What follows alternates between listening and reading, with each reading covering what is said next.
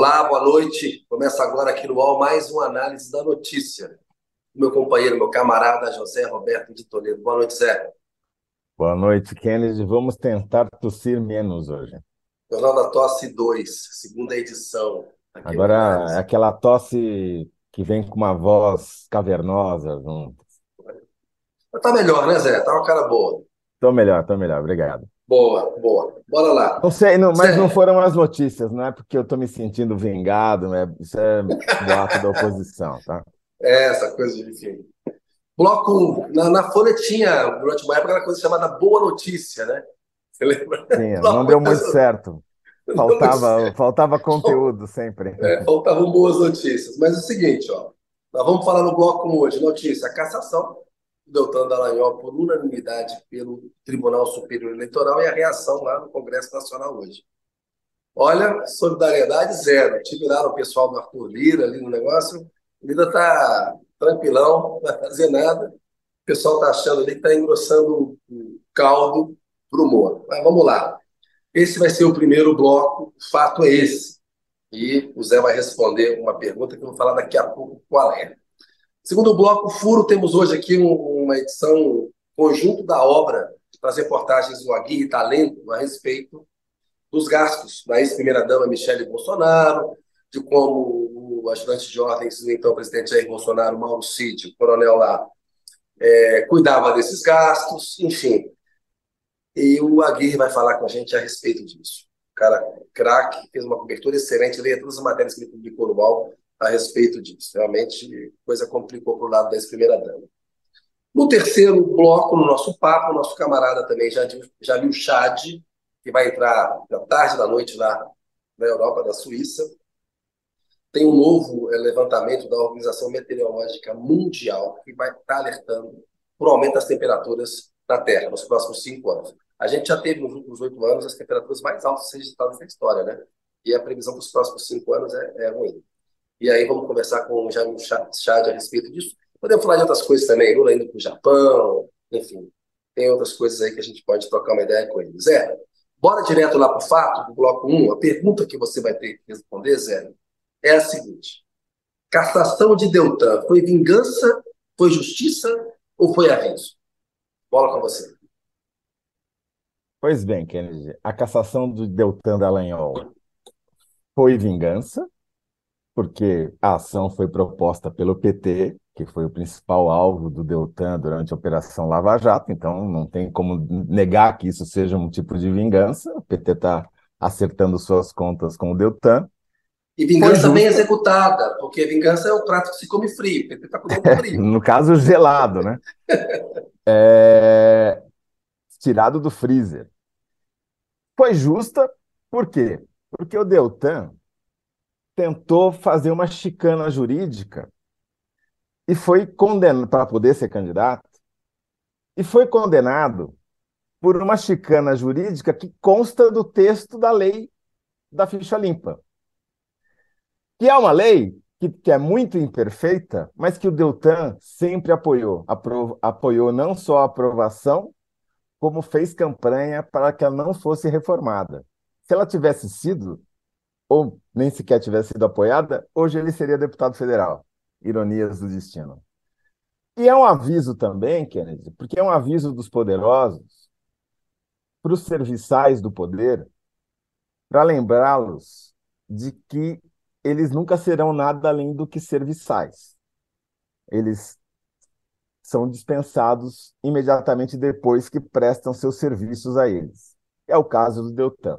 Prestou o serviço, e agora não precisam mais dele, ele foi alijado do poder. É basicamente isso. Tem outras coisas que eu poderia dizer de aviso também. Pode ser um aviso para o Moro. Sim, porque o Moro e o Deltan foram garçons da extrema-direita. Né? Levaram a extrema-direita ao poder, mas uma vez que a extrema-direita tomou o poder, eles não participaram da festa. Não foram convidados para a festa porque são apenas os seus serviçais. Né? É, e o Moro é o próximo da fila, como ele mesmo já disse, né? já sabe que, tá, que é alvo de uma ação. E a ironia é que a, o PL, partido do Bolsonaro, o grande beneficiado da Lava Jato nas eleições de 2018 e agora principalmente de o Bolsonaro em 2018 e o PL em 2022, é o partido que se beneficiou com a, com a cassação do registro da candidatura do Deltan, porque elegeu mais um deputado federal. Agora, em vez de 99, são 100 deputados federais eleitos pelo PL. E quem move a ação contra o Moro no Paraná para caçar o registro da candidatura dele também por abuso de poder econômico? O PL, o mesmo partido. Então, garçom é garçom, poderoso é poderoso, e o Deltan nessa não vai beber, não vai comer, vai só ficar com a bandeja na mão. Eu queria voltar um pouquinho sobre a questão da justiça. Eu não sou advogado, não estudei direito, não vou aqui me arvorar a discutir artigos da legislação para saber se o TSE atropelou a lei ou não atropelou a lei. O que eu li, e eu tentei ler bastante, não só o voto do ministro, relator no caso, mas todas as considerações dos dois lados, me fez conven ficar convencido do seguinte: essa lei da ficha limpa, ela prevê uma coisa meio absurda, que é, olha, eu sei que vão tentar fazer um, um ardil para burlar a lei. Então eu já vou me antecipar a isso e vou criar as regras para que, caso alguém tente lançar a mão desses ardis, essa pessoa já seja enquadrada na lei, que foi exatamente o que aconteceu. Vamos só e isso que eu acho que é o ponto fundamental.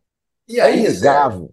E aí é, é perfeito juridicamente. Isso aí tá, juridicamente tá, a decisão está amparada. Você pode questionar, falar, pô, a lei é imperfeita, a lei tem uma pegadinha, tem uma artimanha, tem uma chicana. Mas a letra da lei, tal como está, é. Permite o enquadramento dele. E o espírito da lei era esse. Você pode discutir, porra, mas isso é um absurdo. Você está você tá acabando com o efeito, com a, com a, com a, ideia de que todo mundo é, é, não é culpado até que se prove em contrário, né? Presunção de a lei tem esse espírito. Agora, se a lei foi aprovada, o próprio Deltan, os o Ministério Público fez campanha, os procuradores fizeram campanha a favor da lei, e ela está em vigor, ora, ela vale para todo mundo, inclusive para quem defendeu a sua aprovação. Que o, que o Deltan fez uma chicana, não resta dúvida. Por quê? havia uma série de procedimentos investigatórios contra ele dentro do Ministério Público. E ele sabia, se ele fosse condenado por, por esses, por um, bastava que fosse um desses processos, ele se tornaria inelegível por oito anos. Então, o que, que ele faz? Ele renuncia à carreira dele como procurador muito antes do que o prazo eleitoral determinava, para evitar que qualquer um desses procedimentos chegasse a termo e ele fosse condenado, e com isso tem essa outra excrescência legal, que é, que é um, um corporativismo, que é, não, se o cara cometeu um crime, mas ele renuncia ao cargo, o processo se extingue e ele não vai ser punido porque ele já não mais faz parte da corporação, o que é um absurdo. Mas foi exatamente o que o Deltan fez, ele deu uma desperto falou: tá bom, eu renuncio a essa boquinha aqui, na perspectiva de me eleger e ter uma boquinha muito melhor daqui a pouco, né? E achou que ia estar tá tudo bem, só não combinou com os adversários.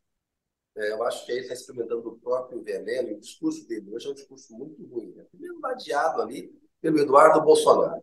Essa ligação direta entre lavajatismo e bolsonarismo. A Lava Jato é responsável aí pela ascensão da extrema-direita ao poder no Brasil. Deu muito combustível para isso. Depois ele faz um discurso atacando todo mundo, ataca os políticos, as instituições, se compara a Jesus Cristo.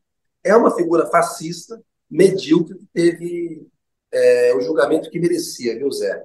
É, é, olha, a ausência do Deltan Dallagnol no Congresso Nacional, na Câmara, preenche uma lacuna. Sem dúvida. É, o que eles não se conformam Kennedy. E o Deltan deu, deu a prova final disso nesse discurso meio. Assim, não vou dizer que dá pena, porque não dá para ter pena do Deltan, mas é um discurso assim, pífio, né? Uma coisa rancorosa, uma coisa pequena, né? Sem nenhum tipo de altivez, né? Sem algum tipo de brilho e tal. É, ele deixou claro que ele não se conforma com a sua real condição, que é essa condição de serviçal da extrema-direita, entendeu? Ele não é, ele não faz parte do clube. Ele não é um, ele não é amigo. O Eduardo Bolsonaro, quando separou dele ali da, depois da foto, deve ter falado, pô, esse cara é um babaca, entendeu? É, tem o menor respeito, porque eles são isso, eles são prestadores de serviço, e como todo prestador de serviço, vai ser descartado assim que prestar o serviço, entendeu? É o garçom, né? A figura do garçom. Levou a bandeja, entregou os comes e bebes e ficou lá chupando dele. É isso aí. Zé, então, síntese feita já, já na largada com você. Vamos ver como é que estão as interações aqui, as participações com a gente hoje aqui. Olha lá. Vamos lá. A Margarida Volschbeck, ela é quase sempre a primeira aqui. Boa noite, caro Kennedy de Toledo. Ótima análise da notícia para nós. Deltão caiu viva. Clima lá no Congresso Nacional, tanto no Senado quanto na Câmara, com tantos inimigos que ele arrumou, era um clima que ninguém estava com dó do Deltan Dallagnol e não, vai, não haverá nenhuma reação corporativa para defender. É, Danilo Sotero Rogério é, fala: vingança e aviso por propósito e justiça acidentalmente. Infelizmente, nosso judiciário compete com o legislativo em ignorar a Constituição. Opinião do Danilo. O Célia Lima. Uma pitada de cada ingrediente fez a salada agradar diferentes paladares. Foi de Felipe Neto a Cunha com tudo. É, o Cunha postou tchau querida, né? Que é uma alusão ao tchau querida quando ele falou do impeachment da Dilma. É, Magali Bittencourt. Boa noite, meninos. Depois de chorar por quatro anos, rir, rir faz muito bem à alma. Ah, contente aí. Adelino Soares Santos Machado. A cassação de Deltan foi justiça. Dircileia Moraes. O TSE está de parabéns. Graziane Ramos, buenas noches. Lá vou dar um tempo na tese com uma ótima companhia inteligente dos doces de coco. Olha aí, doces de coco para gente. E aproveitar para fazer a comida para a semana. Boa, Graziane. Graziane, prepare aí a sua comida enquanto você assiste a gente aqui no Análise. O Antônio Cardoso Neto. Se Moro também perder o cargo, Dallagnol pode montar uma dupla sertaneja com ele. Mas se Dallagnol tivesse em carreira solo, o melhor que ele pode fazer é montar uma igreja para chamar de sua opinião do Antônio Cardoso Neto. André Reginato foi um pouco dos três: justiça, vingança e aviso. É, o André Reginato está nessa linha da sua síntese aí. Certo? A minha síntese, Kennedy, para não ficar exatamente igual, vou dizer o seguinte: a cassação de Deltan foi vingança, justiça e aviso para os é, garçons dos os garçons do poder. Boa, beleza. Valeu, Zé. Boa. Bem, o pessoal vai preparar lá então a enquete e nós vamos. O nosso Aguirre Talento já está aí quase preparado. Pessoal, coloca o Aguirre aí junto com a gente, por gentileza. Cadê o Aguirre? Boa! Oi, Aguirre, boa noite para você, meu caro. Opa, boa noite, Kennedy, boa noite, Zé. Tudo bem? Tudo bom, Aguirre? Bem-vindo. Beleza. Olha só, a conversa com a Aguirre é sobre o conjunto da obra aí recente dele. Né? O Aguirre é um excelente repórter investigativo, ele fez uma série de reportagens no UOL é, detalhando né, como a investigação da Polícia Federal apurou o pagamento de despesas da ex-primeira-dama Michele Bolsonaro, de parentes dela, o uso de um cartão de crédito de uma amiga, como do coronel é, Mauro Cid lá, o ajudante de ordens do então presidente Jair Bolsonaro, orientava eventualmente como que boleto tinha que ser pago, tem é, depósito de empresa fornecedora da Codevasp. A melhor coisa é dar a palavra para o Aguirre, para ele dar um resumo para a gente. É, e, a, das, e a pergunta da, já, já, já, vai conduzir a isso, né? É, para ele responder a pergunta do bloco, que é quem paga as contas de Michele. Aguirre, palavra com você, querido. Então, vou fazer, vou tentar fazer um resumo rápido, mas é muita informação que a Polícia Federal descobriu. É, em setembro do ano passado, a Folha de São Paulo deu uma matéria dizendo que a polícia tinha identificado transações suspeitas no gabinete ali do Palácio do Planalto é, e que o ministro Alexandre de Moraes tinha autorizado a quebra de sigilo bancário do Mauro Cid. Então, desde então, algumas informações é, vieram ao público, mas o teor dessa investigação, os detalhes, ainda era desconhecido.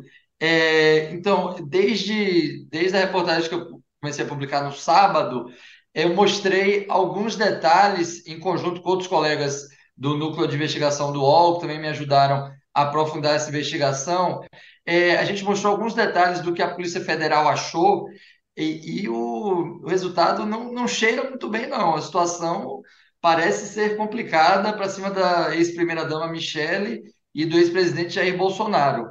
É, em, de, em linhas gerais, o tenente-coronel Mauro Cid, que era uma espécie de faz-tudo de Jair Bolsonaro no Palácio do Planalto, era seu ajudante de ordens, ficava, ficava responsável por pagar despesas da, solicitadas pela então primeira-dama, que não necessariamente estavam relacionadas com ela. Ele recebia é, pedidos para pagar boleto de irmão dela, ele fazia depósitos em dinheiro vivo para uma tia dela, fazia depósitos para uma amiga dela, que depois a polícia descobriu ser é, titular de um cartão de crédito, que a Michelle era dependente. É, é uma história que tem muitas pontas estranhas.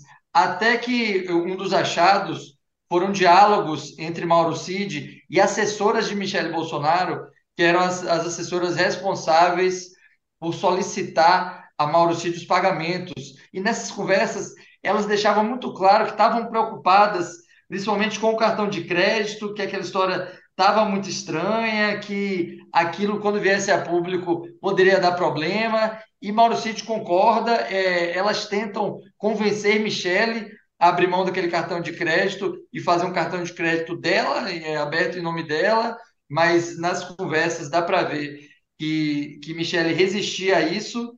E, é, e aí, em certo momento, Mauro Cid alerta elas que do jeito, do jeito que do jeito que estava, estava sendo feito, aquilo ia parecer realmente um esquema de desvio de recursos. Queria ler um trechinho de uma das frases é, do Mauro Cid, em que elas, elas estão comentando é, que a primeira-dama tinha os comprovantes é, de pagamentos das despesas dela, só que o Mauro Cid externa uma preocupação, porque esses comprovantes, em momento algum, deixavam claro que o dinheiro saía da conta pessoal dela ou de Jair Bolsonaro. Aí Mauro Cid disse que não é um, é, ele disse, não é um comprovante dela pagando, nem do presidente pagando. É um comprovante que alguém está pagando. Tanto que a gente saca o dinheiro e dá para ela pagar. Ou sei lá quem paga ali. Então não tem como comprovar que esse dinheiro efetivamente sai da conta do presidente. E aí ele alerta. O Ministério Público, quando pegar isso aí, vai fazer a mesma coisa que fez com o Flávio. Vai dizer que tem uma assessora de um senador aliado do presidente, que está dando rachadinha, que está dando parte do dinheiro para a Michele. Então, o próprio Mauro Cid estava é, antevendo que aquilo poderia dar problema. Ele, ele até disse: quando a imprensa descobrir isso, também vai cair matando. E, de certa forma premonitória, foi o que aconteceu. Não precisava ter nenhum gênio para prever isso também, né? O Aguirre, qual que é a chance disso aí ser legal? Porque, assim, o Valdemar da Costa Neto, a defesa da Michelle, o Fábio Weingarten lá, é, advogado do Bolsonaro. Não, são despesas pequenas, o Bolsonaro é pão duro, não tem ilegalidade nenhuma. Assim, uma fornecedora da Codevasf deposita 23 mil reais. Ela usa o cartão de crédito de uma amiga. Saca o dinheiro, que, que origem tem esse dinheiro? Pode sacar dinheiro de cartão corporativo da presidência da República e usar para pagar boleto de saúde do irmão da, da então primeira-dama? Qual que é a chance aqui, aqui disso aí ser legal?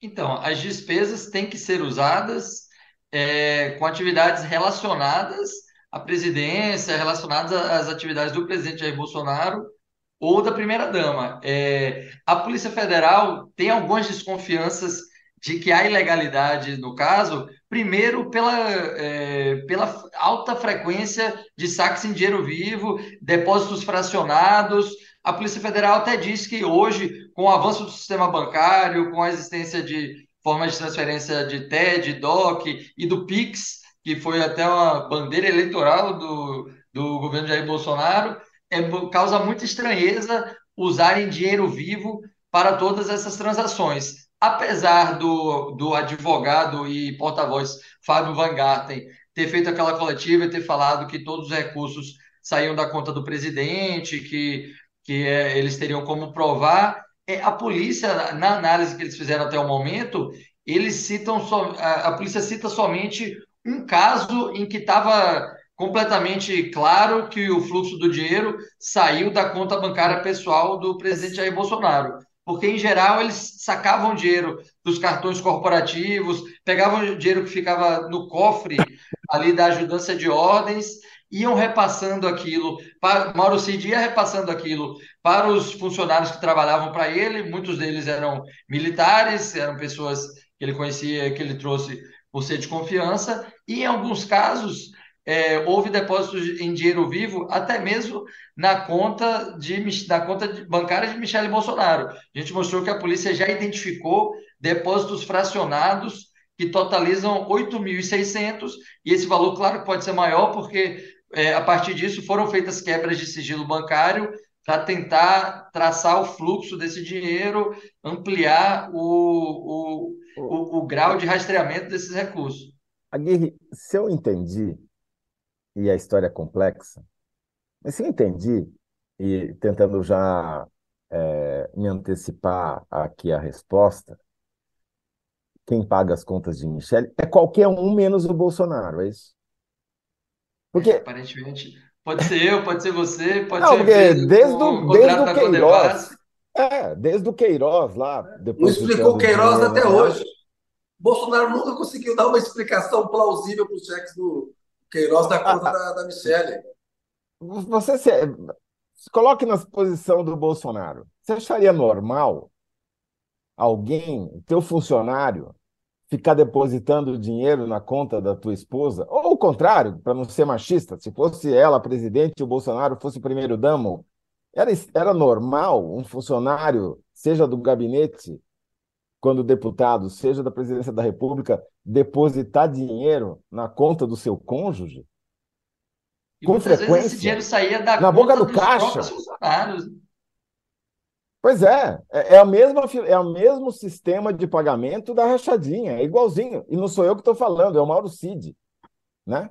Ele que disse, que fez a comparação com o gabinete do Flávio Bolsonaro, que só não foi condenado por rachadinha porque interromperam a investigação.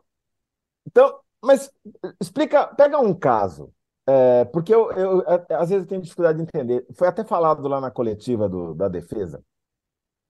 Mas vem cá, tiraram o dinheiro da, do cartão de crédito da amiga e depositaram na conta? Como assim? É, tem isso?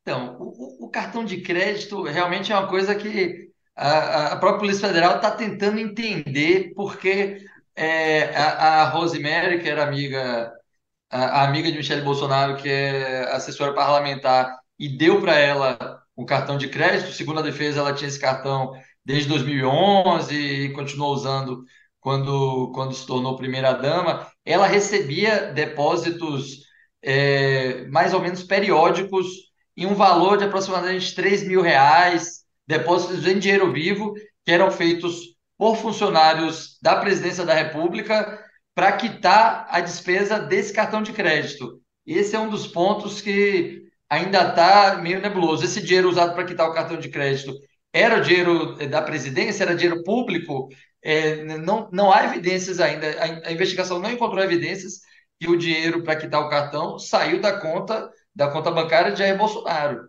Aí tem um boleto do, plano de saúde do irmão, é, que o, o, uma das assessoras de Michele manda para o Mauro Cid, aí em determinado mês ele faz o pagamento, aí no outro mês ele fala, ó, isso aí você não pode me mandar não só pede o dinheiro que a gente saca aqui e te entrega para você pagar. Então, isso é uma evidência que realmente eles estavam usando o dinheiro da ajudância de ordens para pagar essas contas que nada, tinha, nada tinham a ver com Michele, com Bolsonaro e com a presidência.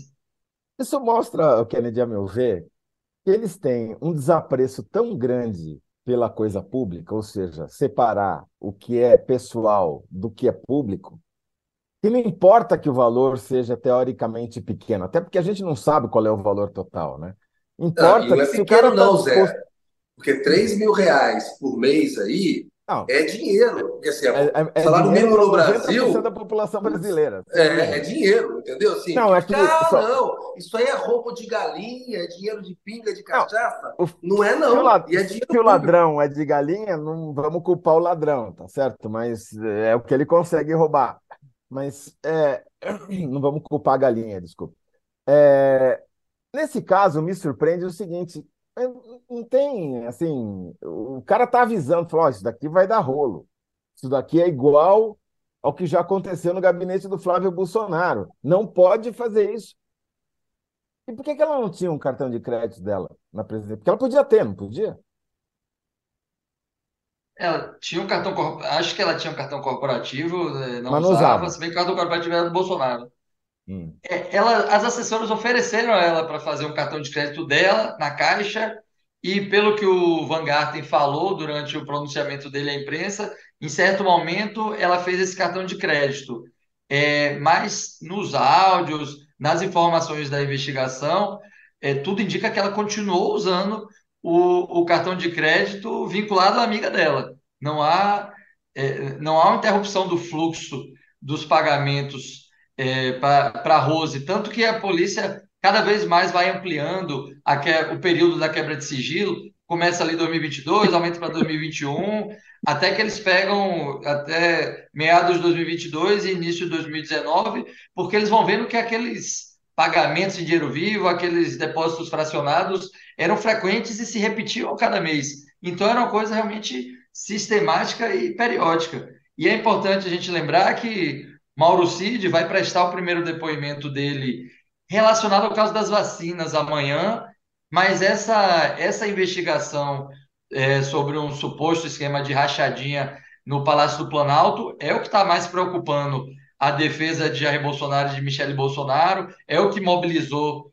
é, o ex-secretário Fábio Van Garten a fazer uma coletiva de imprensa na segunda-feira, a dizer que apresentaria provas, mas ele não chegou a apresentar os extratos da conta bancária pessoal de Bolsonaro, ele apenas mostrou uma tabela é, com os valor do saque em dinheiro por mês, os valores totais. Então, o, a, o, o entorno do Bolsonaro está monitorando o ânimo de Mauro Cid e, nesse primeiro momento, eles avaliam que, pelo menos no caso da vacina, é, Mauro Cid deve assumir, vai assumir a culpa sozinho, sem implicar Jair Bolsonaro. Mas esse caso do, do, dos desvios de recurso, da suspeita de desvios, é um crime mais grave, né? Um crime, no mínimo, um crime de peculato, também pode caracterizar lavagem de dinheiro.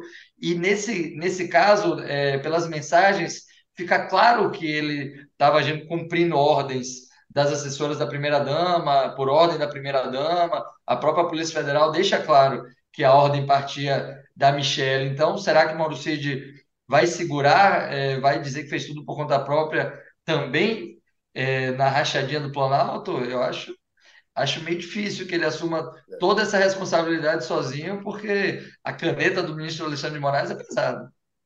É isso aí. Ô Zé, vamos partir para a síntese com o Aguirre. O doutor Jamil já está lá tomando um vinho no pré-zoom ali, no aguardo, esperando a gente. O Aguirre, você vai nessa linha de que todos pagavam Michele menos Bolsonaro? Pagava vai ficar mal. Todo, todo, Eu, todos você, a depositavam Codevasf, para, para Michele, mas menos Bolsonaro, é isso? é isso mesmo. Os Nossa contribuintes, Senhora. a Codevasf. enfim. Ô, Aguirre, Aguirre, obrigado, viu, querido? Parabéns aí pelo trabalho aí. E é isso, assim, é- a Michelle tentava vender uma imagem de vítima, né? Esse modus operandi do bolsonarismo, aquela coisa do cheque, o Queiroz vinculado ao Bolsonaro, mas claramente a gente está vendo que de vítima não tem nada. Ela usou e se beneficiou aí desse esquema aí. Abração, Aguirre. Valeu, gente. Valeu, Um abraço, obrigado, boa noite, bom trabalho aí. Até mais. Valeu. Ô Zé, é o seguinte, ó. Aqui a Graziane Ramos está perguntando: o Zé não deposita dinheiro para ti, Kennedy? Que péssimo amigo. Você é fogo, hein, Zé? Caramba. Mas você também não deposita para mim, então tá zero a zero. André Reginato, no tocante à falsificação, é com o Mauro Cid, tá ok? Comentário dele. E a Graziane Ramos, de novo, falando: Micheque evoluiu para o MyCash, MiCash, né, que era o meme que estava rodando aí. Muito bem, estamos aqui aguardando a entrada em campo de Jamil Chad, que estava ali se aquecendo com um belo vinho tinto e tal, preparadíssimo para conversar com a gente. Assim é que é bom. Entra aí, Jamil. Boa noite, querido. Boa noite, Kennedy. Boa noite, Vinho nacional, essa, Jamil? Nas- Não, não é nacional, é importado aqui do outro lado da fronteira. É. É porque vinho suíço não deve ser grande coisa, né? Ah, cara, tá tomando aí Não, não, tem- tem- tem co- Bordeaux.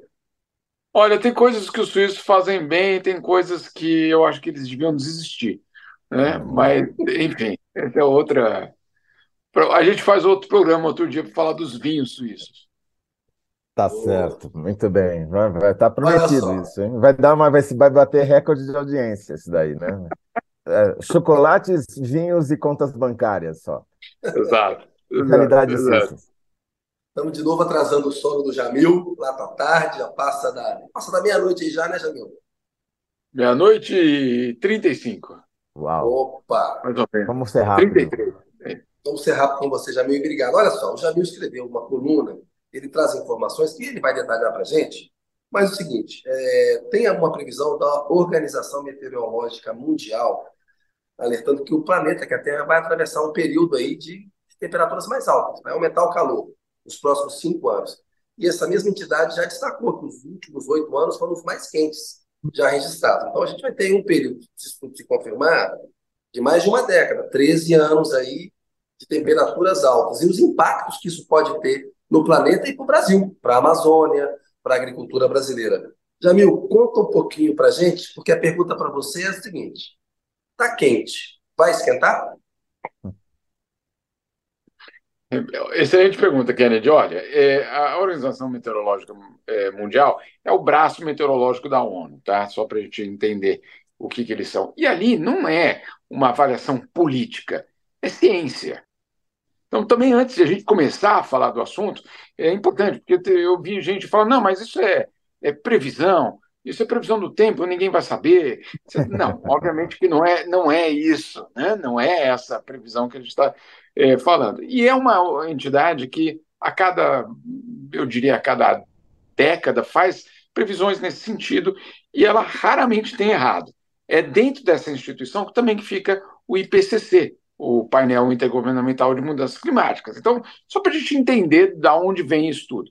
E agora a previsão dela é de que de 2023 a 2027 nós vamos ver vários recordes sendo, sendo batidos, recordes, obviamente, de temperatura. Recordes batidos em relação, inclusive, aos últimos oito anos, que, como o Kennedy falou, foram os anos mais quentes da história. Então, qual é, vamos resumir aqui, não é que vai ser em 2050 a, a, a transformação. Não vai ser daqui a 20 anos. Vai ser agora. Na verdade, já está acontecendo. Então, o que a, a Organização Meteorológica Mundial aponta é que essa transformação ela é da nossa geração, ela não é da próxima geração. E nós já estamos vendo isso. Com relação ao Brasil, é muito interessante, porque interessante, é dramático no fundo, porque o que faz, o que gera essa, essa mudança climática? É, gera o que eles chamam de anomalias. Anomalias não significa é, só seca ou só chuva ou etc. Não. Em cada local da, do, do, planeta, uma é, transformação diferente. Então, em algumas regiões, sim, mais chuva. Vocês devem ter visto hoje na Itália é, um desastre bastante grande em relação às chuvas. Muito bem. No caso brasileiro, a principal constatação é de que haverá uma queda do regime de chuvas na Amazônia.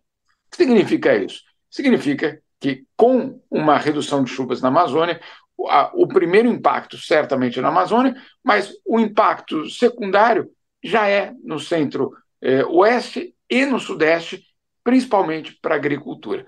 Ou seja, resumindo aqui, mudanças climáticas no planeta, mudanças climáticas no Brasil, queda do regime de chuvas na Amazônia e o impacto direto na produtividade agrícola brasileira. Porque a agricultura brasileira é excelente, é super produtiva por conta da terra, da Embrapa, da, da, da, da tecnologia, etc. Ok. Mas ela é fundamentalmente é, resultado do regime de chuvas que existe no Brasil. Tirando isso, ou modificando isso, é a própria agricultura que vai sofrer. Então, essa é uma constatação que não tem nada de ideológico é o dado científico que vai trazer isso. E já tem outro dado que não sei se está incluído, queria que você explicasse para a gente, que é a previsão de que o El Ninho está chegando, que é o aquecimento das águas do Pacífico junto à costa da América do Sul, principalmente ali no Peru, vai ser muito forte esse, esse El Ninho que está chegando, né? Por aí. E o que deve agravar esse problema, é isso? Exatamente isso, Toledo. Os últimos oito anos, que já foram os mais quentes, eles só não foram mais quentes porque não tinham El Ninho. Né? Então, é, esse é, é fundamental para a gente entender. com a volta do El Niño, é, com essa intensidade, inclusive mais forte do que se previa, é, tudo indica que essa temperatura então vai ser mais elevada.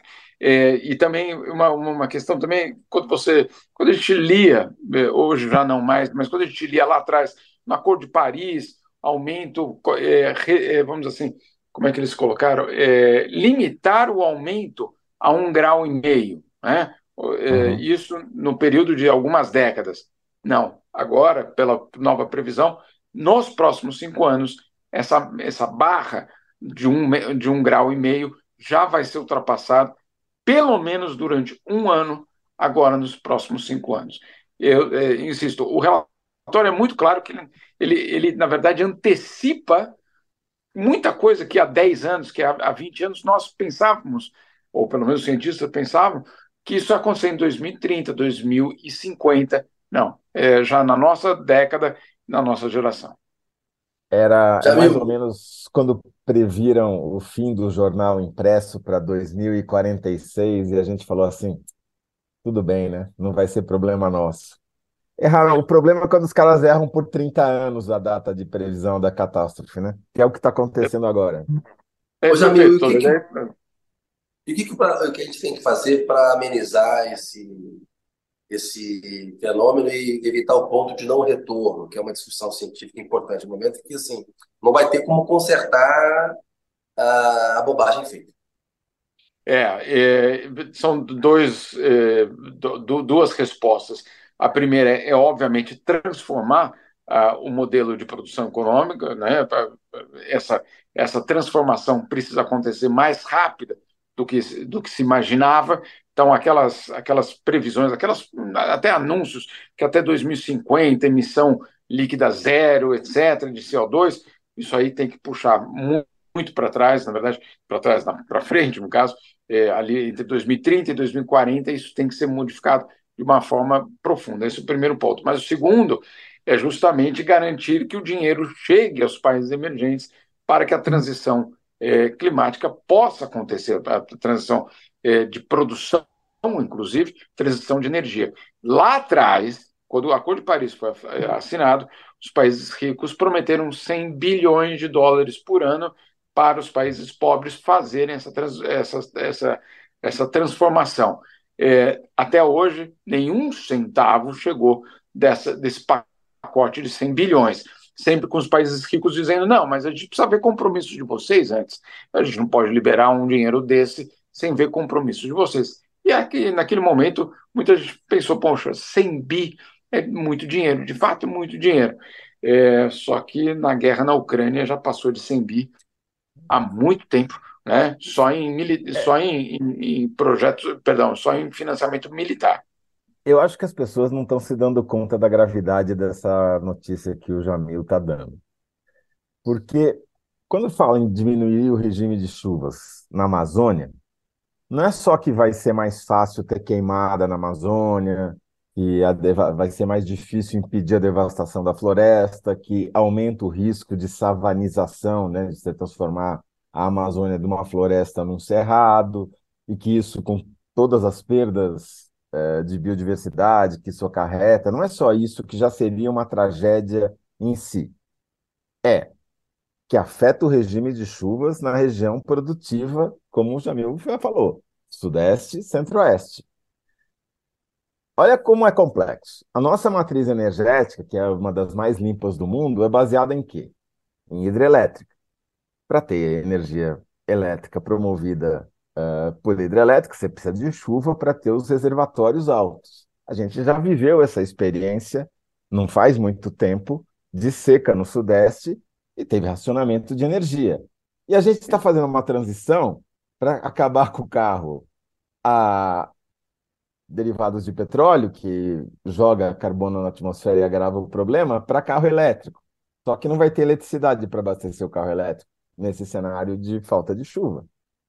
Então, é, você vai entrando num, numa bola de neve, que na verdade é um, um problema que se encadeia, que é, vai ficando sem solução e, e, cada vez vai ficando mais difícil. Se você não, como você mesmo disse, a agricultura é de alta tecnologia no Brasil, tal, sem dúvida nenhuma, mas se não chove, A planta não cresce. Não tem como inventar água. Ah, vai irrigar, mas vai tirar água da onde? Se o reservatório está baixo. Vai ter briga por água. Enfim, é uma catástrofe de uma proporção que a gente nem imagina. E mesmo que não chegue a tanto, eu mandei uma mensagem, depois que eu li a tua matéria, eu mandei uma mensagem para o Zé Graziano, que a gente já entrevistou aqui, foi presidente da FAO, né, que é o braço da ONU para Agricultura e Alimentação, perguntando, falando, você já viu isso tal, o que, que você acha? Quais os impactos que isso pode ter para o risco de segurança alimentar no Brasil? E falei, não dá para saber ainda, mas toda vez que você tem é, eventos como inundação e seca, mesmo que aquele evento em si não seja determinante para aumentar ou diminuir a, a produção, ele gera uma oportunidade especulativa que faz os preços subirem. Porque fala, ah, teve enchente não sei aonde. Pronto, sobe o preço da bananinha. Uh, teve seca não sei aonde, sobe o preço da cebola, sei lá. E isso é péssimo para quem precisa consumir essa, essa alimentação, essa comida, porque os preços vão subir por razões especulativas provocadas por esses eventos climáticos. E a gente tem visto no Cerrado aqui, Jamil, o aumento do desmatamento, porque o agronegócio brasileiro é, é moderno, é um setor do agronegócio brasileiro que é moderno, que entendeu que não dá para ter um modelo predatório, porque tem um outro que é extremamente predatório e atua assim. E foi incentivado nos últimos cinco anos, aí, quatro anos, é, pelo, pelo Bolsonaro, começou de fato no, é, no governo Temer. Então a gente tem um problema, porque a gente sempre trata o agronegócio com maior respeito, né? é o motor da economia, mas tem uma ala do agronegócio que ela é predatória. E o que está acontecendo aqui perto de Brasília, no centro-oeste, eu vou para a Chapada dos Veadeiros faz 20 anos. Né? Mudou a paisagem daqui para lá. Aumentou a quantidade de plantação de soja na beira da estrada. A Chapada está sofrendo um ataque especulativo. E o centro-oeste é onde estão as nascentes da, da caixa d'água do Brasil, que é um complicador grande, né? Com menos chuva também. Enfim. É, o, o, só, uma, só, só um detalhe que, que vocês estão falando da, da, situação brasileira. É claro que no Brasil, de uma certa forma, ainda a gente tem um, talvez o, o privilégio é, de ter todo esse recurso é, é, hídrico ainda é, de uma forma abundante. Claro que não dá para prever é, se isso vai durar muito ou não, mas como vocês colocaram, já tem seca em alguns locais, já tem blackout, etc. No mundo, antes da guerra na Ucrânia, vou, vou, vou colocar esse parênteses. Isso aí vale até a guerra na Ucrânia, porque, claro, quando começa a guerra na Ucrânia, o cenário muda, mas vocês vão entender. No ano anterior à guerra na Ucrânia, pela primeira vez na história, houve mais refugiado do clima do que refugiado de guerra. Ou seja, tinha mais gente saindo dos seus países por seca, enchente, fome gerada, obviamente, por tudo isso, é, do que por uma guerra, por conflitos armados. Isso é revolucionário, não tem outro nome para você falar. A gente chegou num ponto em que aconteceu em um ano é, um, um, número, um fluxo, um êxodo de gente é, fugindo. Não era da, da, de bala e bomba, era de seca e de mudanças climáticas. Claro, com a guerra na Ucrânia, o volume de, de gente fugindo da Ucrânia aumentou, etc. E aí é, mudou esse número. Mas vamos imaginar que a guerra termine em algum momento esse ano ou no ano que vem. Depois disso, como é que vai ficar o fluxo migratório? Vai ser só por guerra mesmo? Os números estão mostrando que não. Né? O, o êxodo por conta da situação é, climática, ele já é real, não vai ser no futuro, ele já é real. E o Tasso Azevedo do MAP Biomas, voltando, é só para falar rapidamente, complementando, uhum. porque de fato nós temos ainda recursos hídricos abundantes, mas o Brasil está secando. O Brasil está ah. perdendo água, está secando o Brasil. Né? Então, a, áreas de nascente, elas estão sofrendo. Esse, esse negócio, como o Zé estava falando, uma bola de neve se retroalimenta, nós vamos, é um desafio da nossa geração. Né? Então, Exatamente. A, a, democracia, defender a democracia e defender o meio ambiente. É, vai ser Agora, inclusive, vai ser imediatamente mais difícil para o governo Lula cumprir a promessa de desmatamento zero na Amazônia, porque uma Amazônia mais seca queima muito mais fácil. E, vocês lembram, alguns anos atrás, a nuvem de fumaça das queimadas na Amazônia chegando até o Paraná, né? São Paulo. Pode ser que aconteça de novo. E, É. Jamira, alguma chance de essa, esse relatório é, impactar positivamente negociações, mudar alguma coisa, alguma sinalização política que para as pessoas terminarem essa noite menos deprimidas? Olha, o, o- não só esse relatório, mas de uma forma geral, a ONU insiste que ainda dá tempo, que não é que o tempo acabou, está esgotado, é, vamos, vamos jogar tudo para cima e paciência.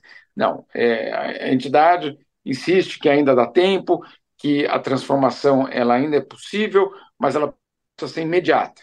Então, a expectativa, pelo menos a esperança, é de que você tenha no G7, depois no G20, depois na Assembleia Geral em setembro, algum tipo de compromisso, é, algum tipo de compromisso novo, é, numa constatação de que, olha, aquilo que a gente acertou lá no Acordo de Paris não é que não vale mais, continua valendo, mas ele tem que ser acelerado, porque daquela forma que a gente acertou lá atrás, é, vai ficar absolutamente ultrapassado. Então, a esperança de que politicamente os governos venham agora responder à ciência. Eu insisto, esse não é um relatório de opinião política, não é de ideologia. Aí eu acho ou que isso vai acontecer. São cientistas, e aí, vocês se lembram, eu concluo com isso, é, um certo chanceler brasileiro que disse que, na verdade, o problema é que os termômetros estavam nos lugares errados, porque eles estavam, antes eles estavam meio longe das cidades, mas as cidades foram aumentando, e aí chegaram perto dos termômetros, e aí a, a, o termômetro, claro, é normal, a, fica mais quente com a, a, cidade chegando mais perto. Vamos, vamos, vamos lá, né, gente? Esses cientistas, eles sabem disso. Né? Então, não é que o, o termômetro está no lugar errado, eles colocam termômetros em absolutamente todos os locais, isso tudo é considerado, tem, tem termômetro, inclusive, em pontos absolutamente inesperado em qualquer é, pico de montanha. Enfim, tem, tem uma, uma, uma rede de observação é, meteorológica absolutamente global hoje. Então, Só faltou o termômetro vamos... na orelha desse chanceler aí, né? Quem estava no lugar errado era o chanceler. É, Zé, vamos para a síntese para cumprir o acordo com o nosso Jamil e liberar Sim, ele. Sim, vamos liberar o Jamil mais cedo, que já é madrugada lá. Então, vamos lá. Tá quente, vai esquentar. É isso, né, Jamil? É, tá quente e vamos ficar com saudades é, da, da dessa temperatura frescura. de hoje. Exato. Dessa, desse calor, né? Vai, vai ficar muito, mais, muito pior, né? É. Infelizmente. Certo. Jamil, muito obrigado, hein? Desculpa Imagina. mais uma vez aí. Não, estamos aqui. Acordado até Abração, Jamil. Boa noite para você. Valeu, um abraço para vocês. Valeu aí. Bom. Sempre bom conversar com você. Valeu, velho. Até mais. Zé, muito bem. Vamos lá. Doutor Jamil, síntese feita com ele. A Bruna Serena, falando sobre o bloco 2. Tô com ciúmes. Minhas amigas não me dão nem conta fiado. A Bruna Serena estava querendo uma ajuda das amigas aí. Tá mais ou menos como eu e o Zé. Ele não deposita nada para mim, nem eu deposito nada para ele. A gente almoça junto de vez em quando. Estamos aqui semanalmente. Você viu que o, o André Reginato fez uma síntese muito boa, né? Falou que infelizmente a boiada já passou.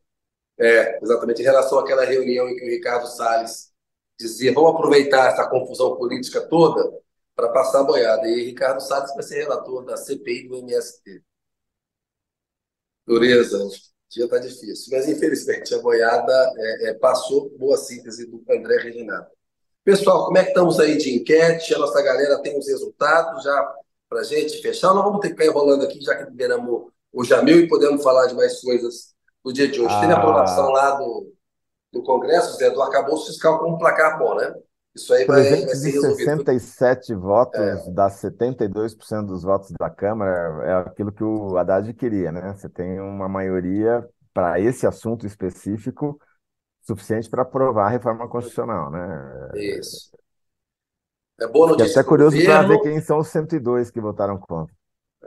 Boa notícia para o governo, mas isso não é o tamanho da base que o governo tem lá, porque nessa questão do arcabouço, tanto Lira quanto outros partidos conservadores estavam interessados. É uma agenda mais, mais suprapartidária até do que uma agenda só do governo, mas é a principal medida para o governo Lula. O governo Lula precisava dessa medida e o Haddad precisava ir para cá. Então, essa sinalização é boa. 367 para aprovar a urgência não significa que, são, que serão a favor do projeto quando forem votar.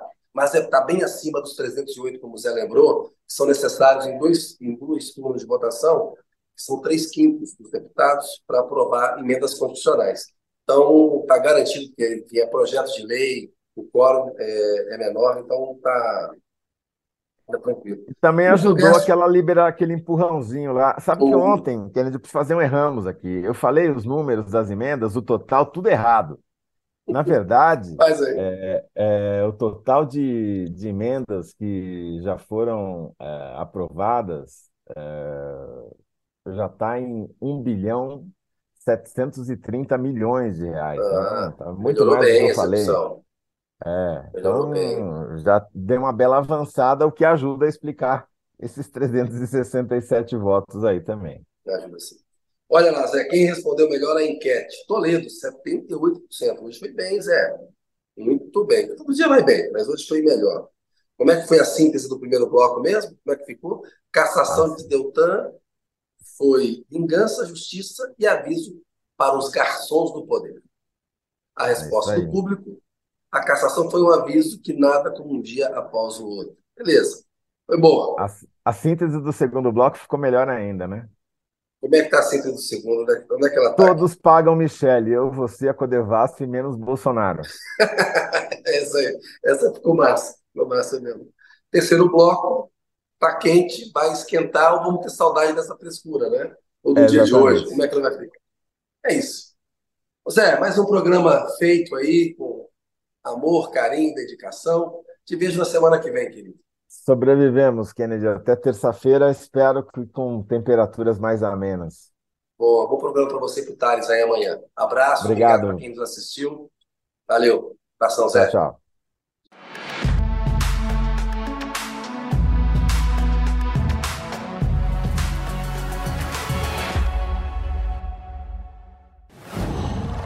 Qual?